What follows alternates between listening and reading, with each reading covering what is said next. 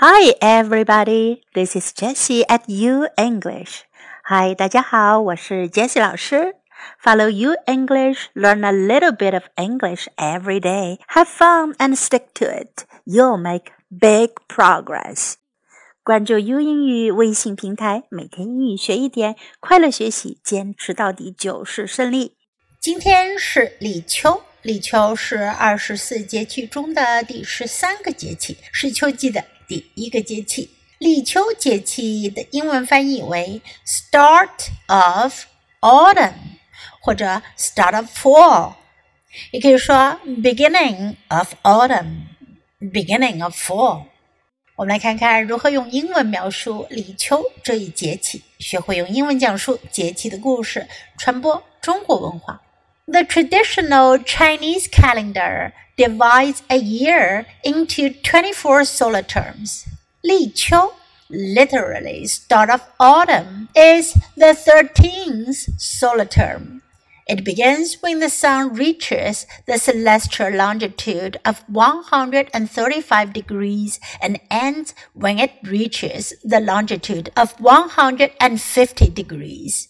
It more often refers in particular to the day when the sun is exactly at the celestial longitude of 135 degrees, which in the Gregorian calendar is around August the 7th.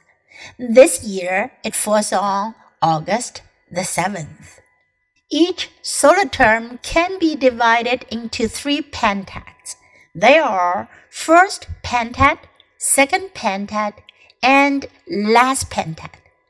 Pentads in Li Qiu include first pentad, Chu Hou, Liang Feng Zhi, cool wind comes. Second pentad, Ci Hou, Bai Lu Jiang, white dew falls. Last pentad, Mo Hou, Han Chanming, cold cicadas chirp. Li Qiu signifies the end of summer and the beginning of autumn. The fruitful season is approaching. Start of autumn is the time when yang qi gradually recedes and yin qi gradually grows. Start of autumn also means that precipitation and humidity are at the turning point of the year and tend to decline or decrease. In nature, all things begin to mature. Although start of autumn indicates the beginning of autumn, hot weather will not come to an end. The period of hot days after start of autumn, usually lasting for 30 days, is called autumn tiger. Because of decreasing precipitation, it is even more sweltering during this period than during major heat. Start of autumn is a big solar term for farmers. It is time to gather crops. There is a saying, if it rains on the day of the start of autumn, a good harvest is expected. On the first day of the start of autumn, usually people will weigh themselves and compare their weight to what it was at the start of summer. If one has lost weight during the summer, then at the beginning of autumn, he or she needs to flesh out by eating many different kinds of delicious food, especially meat, which is called fleshing out in autumn. On the day of the start of autumn, there are different customs all over China.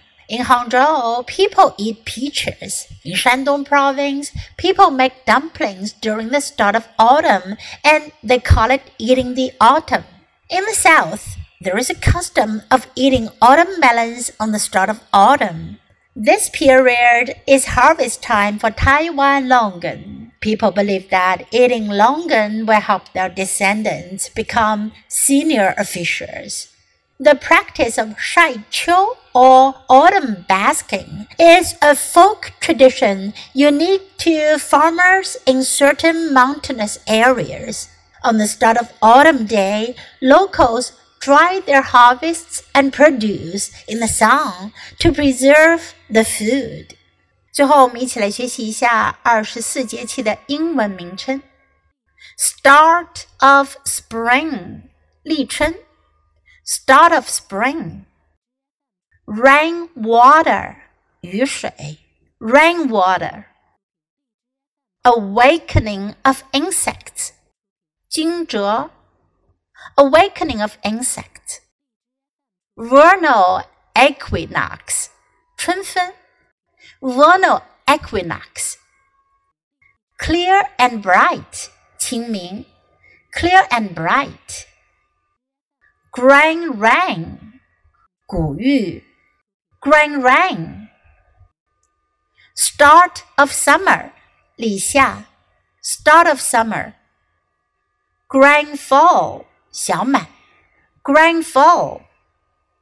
Grain in ear, 芒种，grain in ear. Summer solstice, summer solstice. Minor heat, minor heat Major heat，大暑。Major heat。Start of autumn，立秋。Start of autumn。Limit of heat，处暑。Limit of heat。White dew。白露，white dew。autumnal equinox，秋分，autumnal equinox。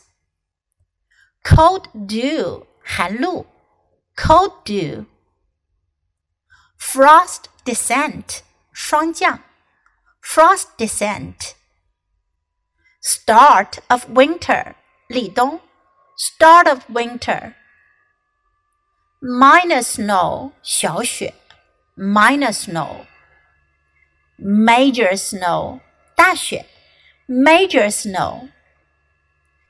winter solstice 冬至，winter solstice。minor cold 小寒，minor cold。major cold 大寒，major cold。now it's your time to open your mouth and practice.